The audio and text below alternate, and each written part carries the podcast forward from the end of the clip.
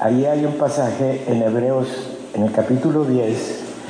Ah, Javier me va a hacer favor de ponerlo ahí para que lo leamos juntos. En el capítulo 10 de Hebreos ah,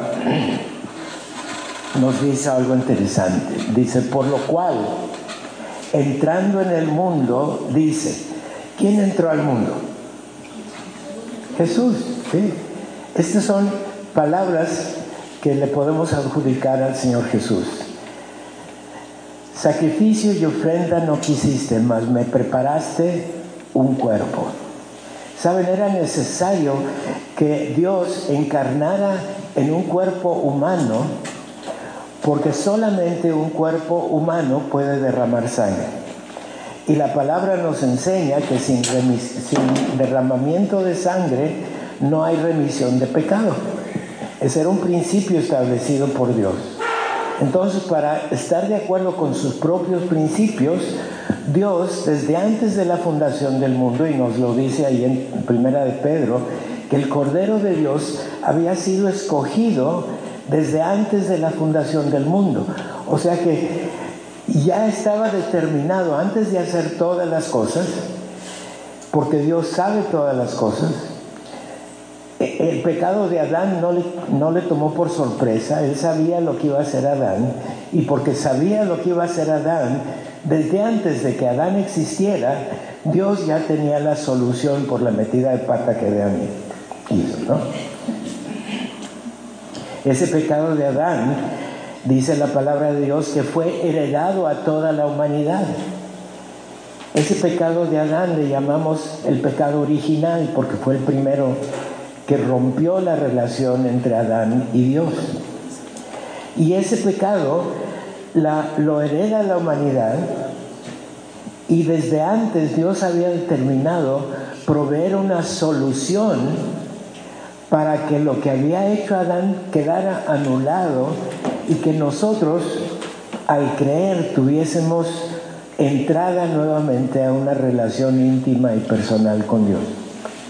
¿Se dan cuenta?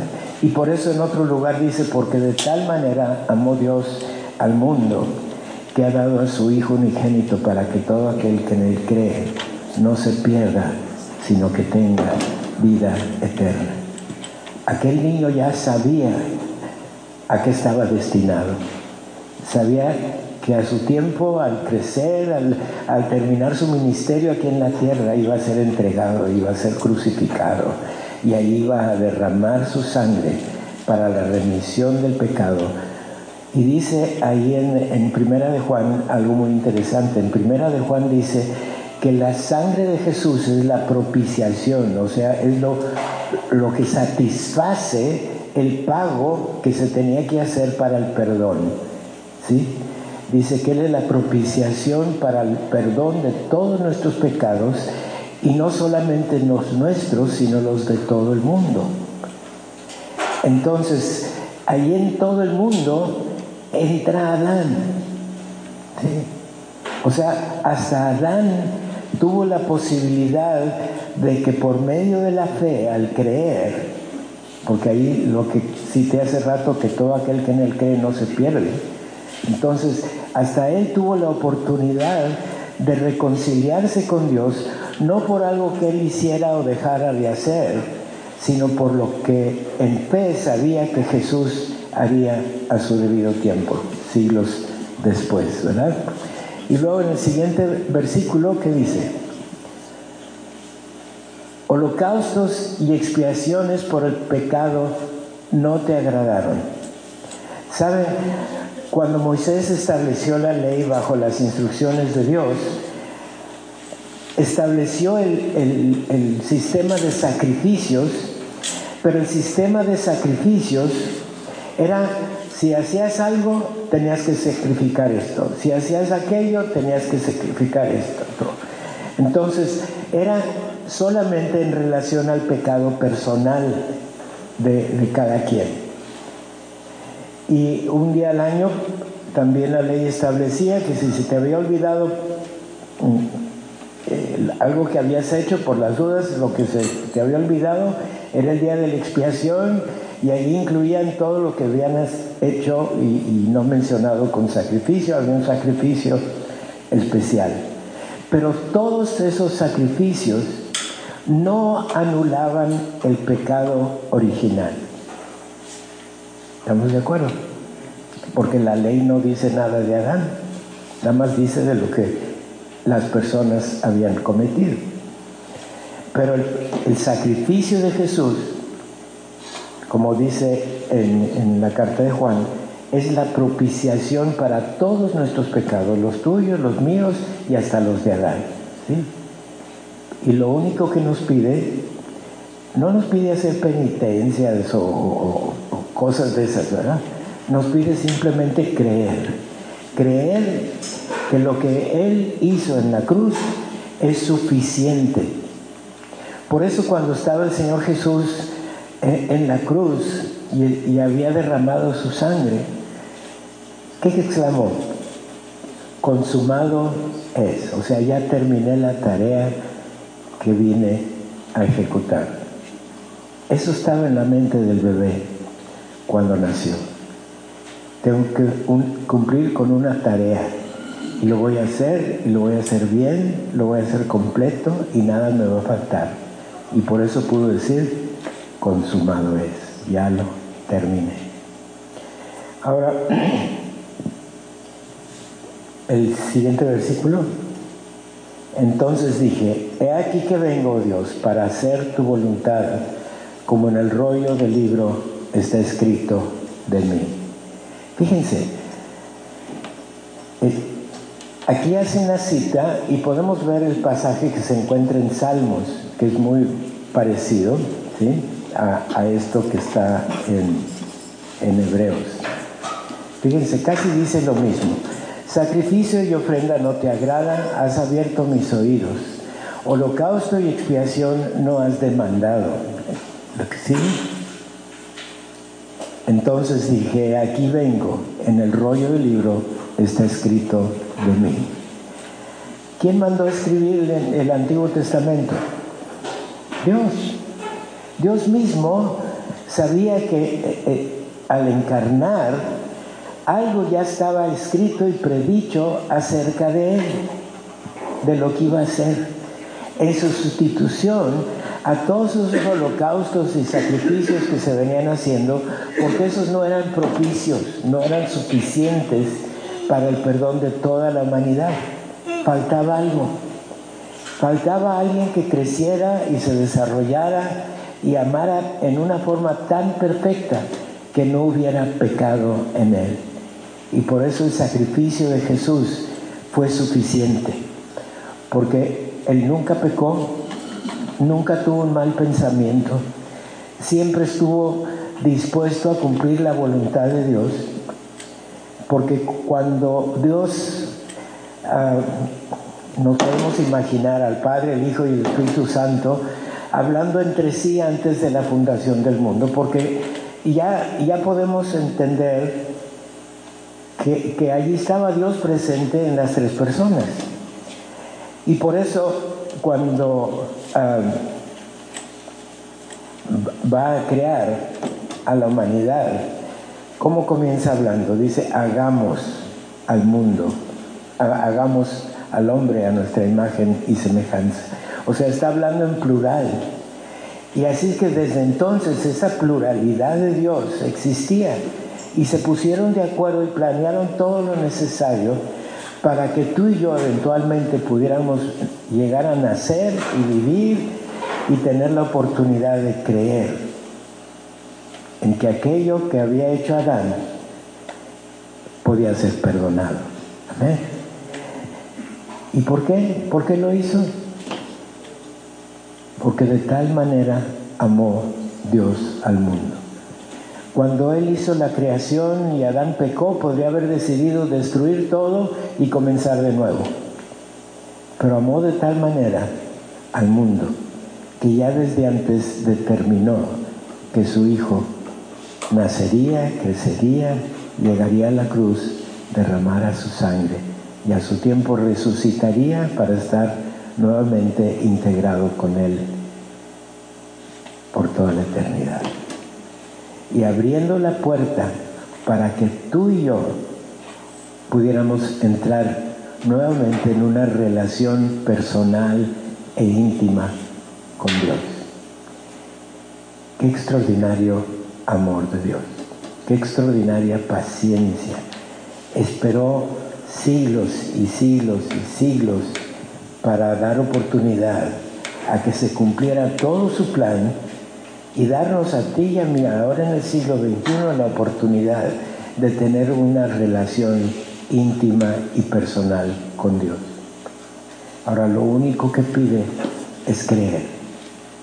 Creer que lo que Él hizo fue suficiente. Creer que lo que Él hizo es efectivo. Creer que habiendo hecho lo que hizo ya no hay nada que agregársele. Y anoche prendíamos la, la vela central y no sé por qué la llama está tan chiquita, pero por ahí está. La vela central simboliza la luz de Cristo. Y la luz de Cristo es lo que ahora brilla dentro del corazón de cada creyente. Y es nuestra tarea llevar esa luz a aquellos que no la conocen todavía.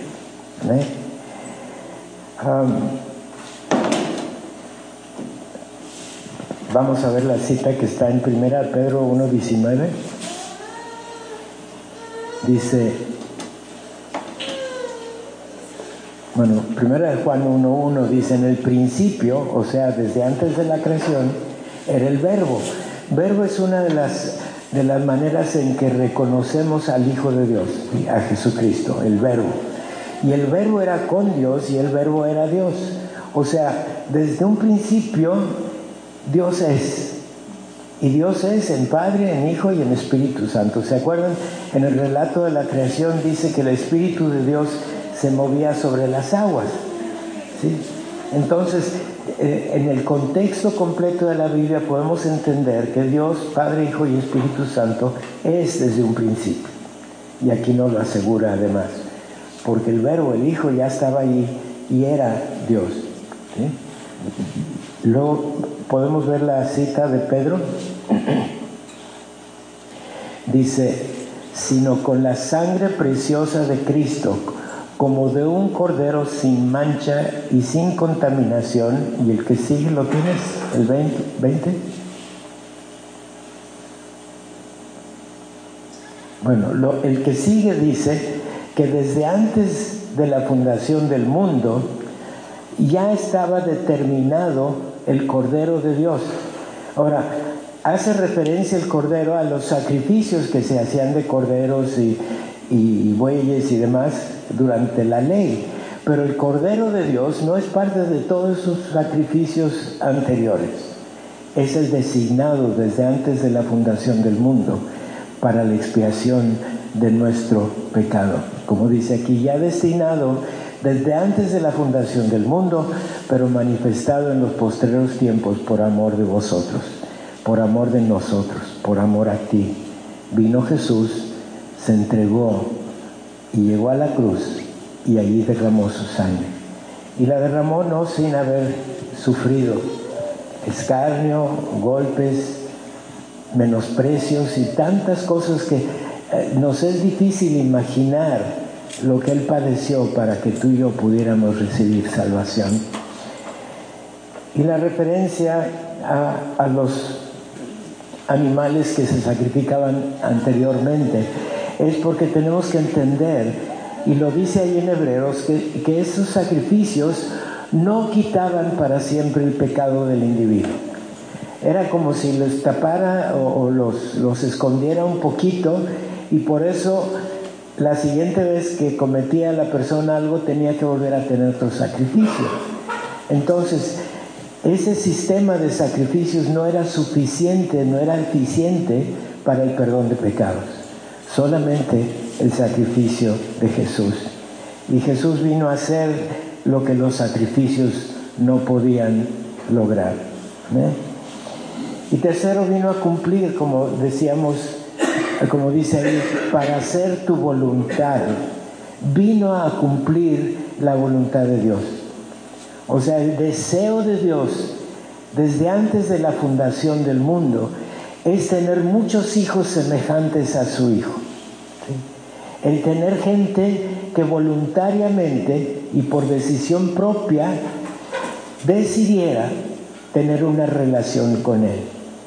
Ahora, por nuestro propio esfuerzo, por nuestra propia bondad o inteligencia o fortaleza espiritual, no se podía lograr.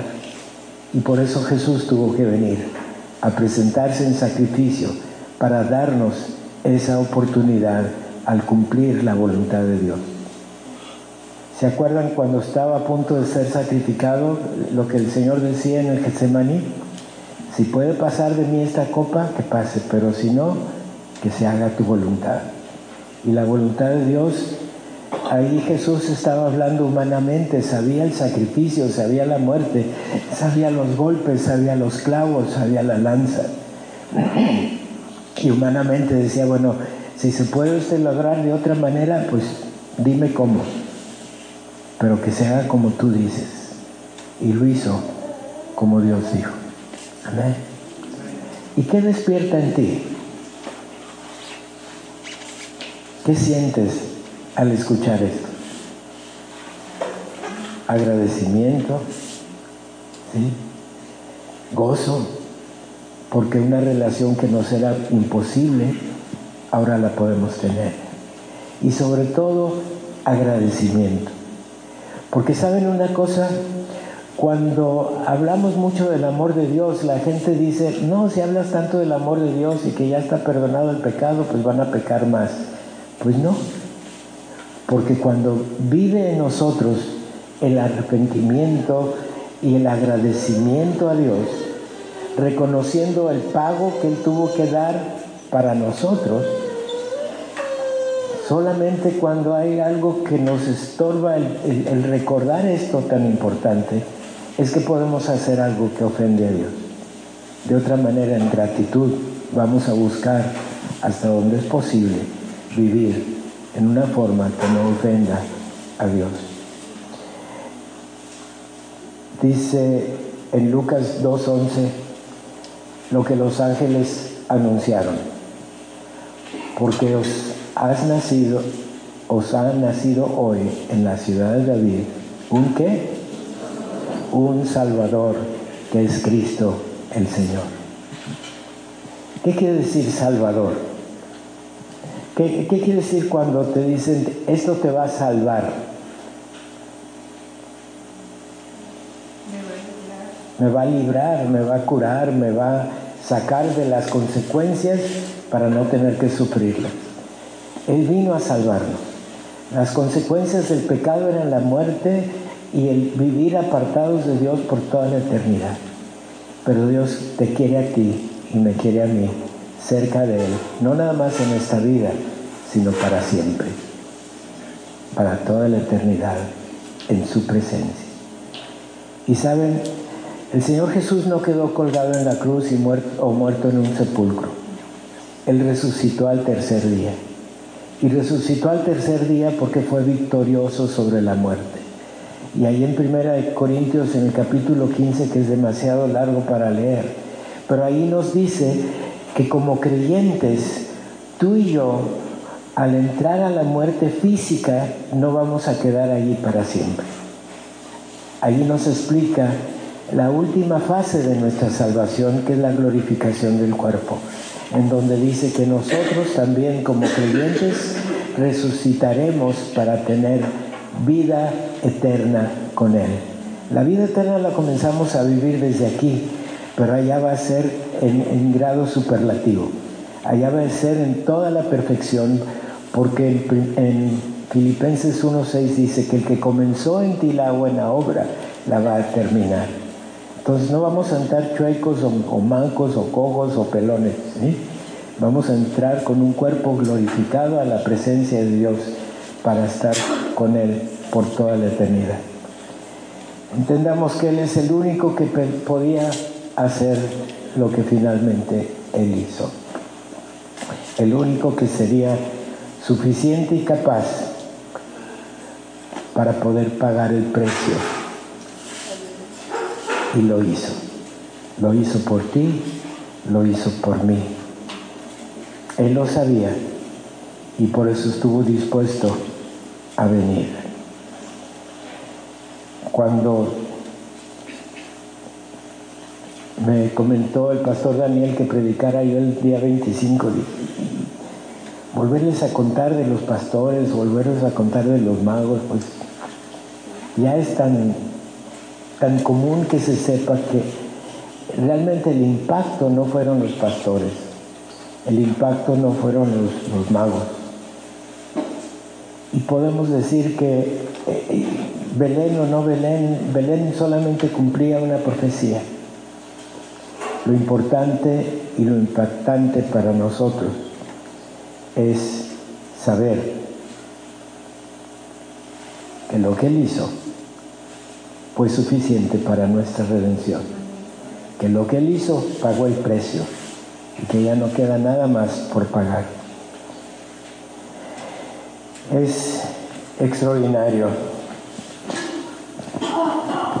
entender o tratar más bien de entender el amor de Dios.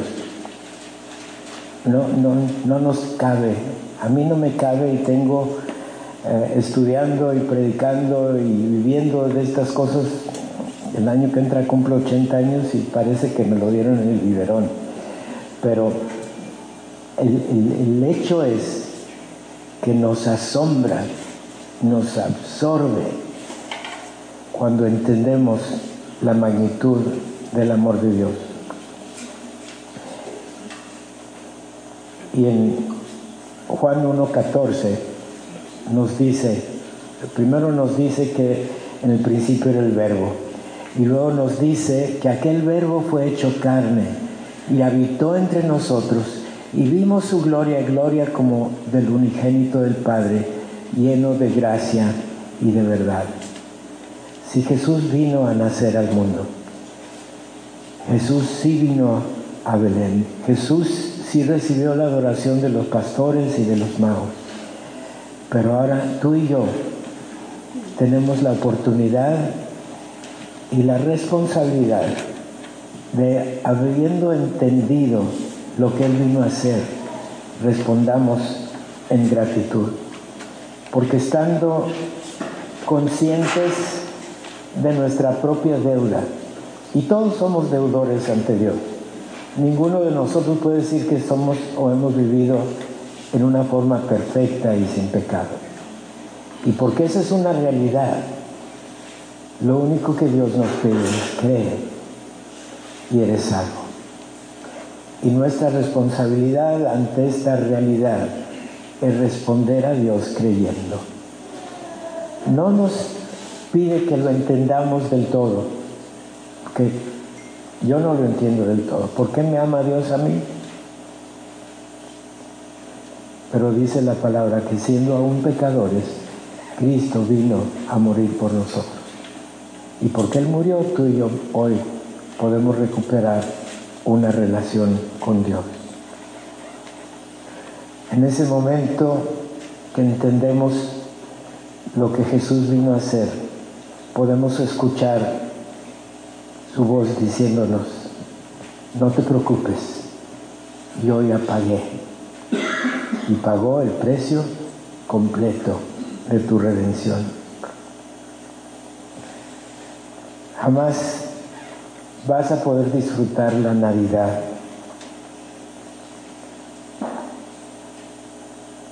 en todo su gozo, en todo su algarabía, en todas las fiestas,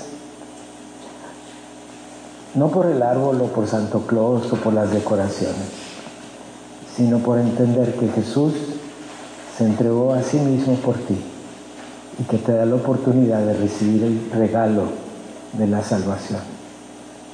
Así es que la mejor manera de disfrutar la Navidad es que te enteres que el regalo está a tu alcance, que lo recibas,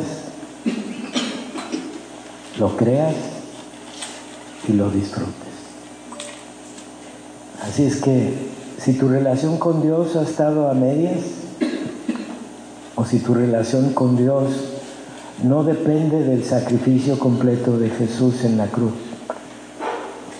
Hoy tienes oportunidad de decirle a Dios, creo, recibo y disfruto.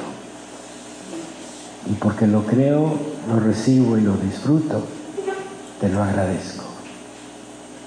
Tomémonos unos momentos en silencio. Inclina tus, tus ojos, cierra tus ojos, inclina tu, tu rostro y piensa en el precio que Él pagó y el beneficio que tú tienes ahora.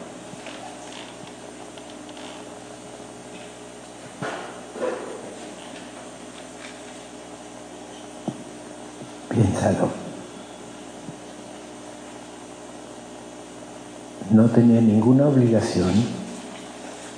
Él ya era perfecto desde un principio. Él no debía nada.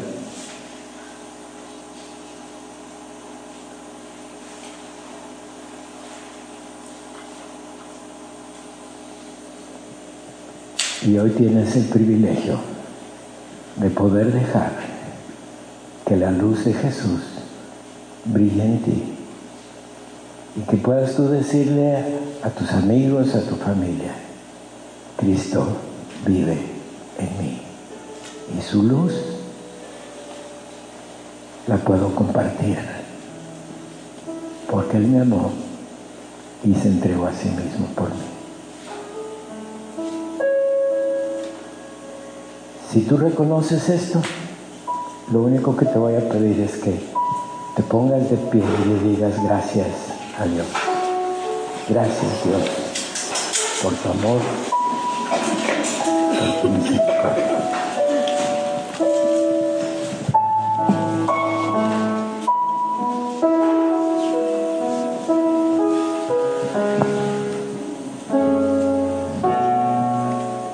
Gracias Dios. Gracias Dios. Gracias. Tenemos otra palabra para expresar lo que hoy está en nuestro corazón, el agradecimiento por lo que tú hiciste y sigues haciendo en nosotros. Le comentaba yo al pastor Daniel que este último himno que vamos a cantar uh, me trae muchos y gratos recuerdos porque mis padres, eh, los dos cantaban les gustaba cantar en, en, la congregación y cantaban este himno como un dúo.